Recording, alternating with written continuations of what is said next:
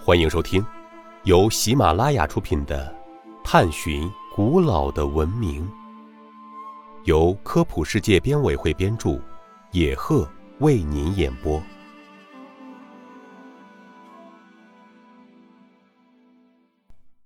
第一百一十集：古罗马统治者为什么要修建罗马斗兽场？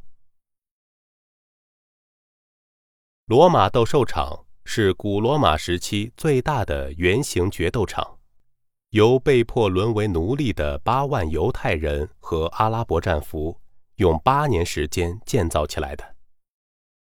遗址位于意大利首都罗马市中心。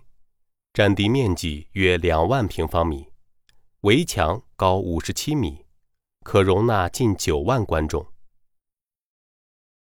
罗马斗兽场是罗马皇帝维帕乡为庆祝征服耶路撒冷的胜利而建造的，目的是为奴隶主和流氓们看决斗提供场所。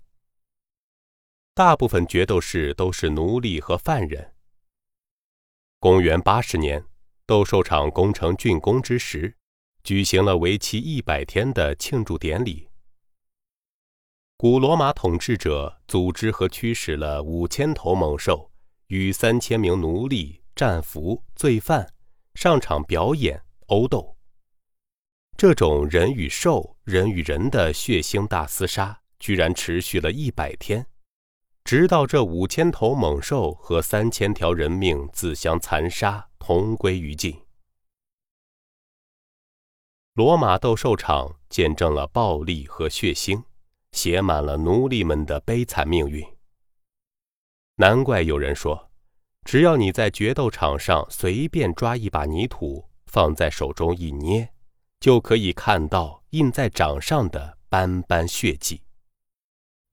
听众朋友，本集播讲完毕，感谢您的收听。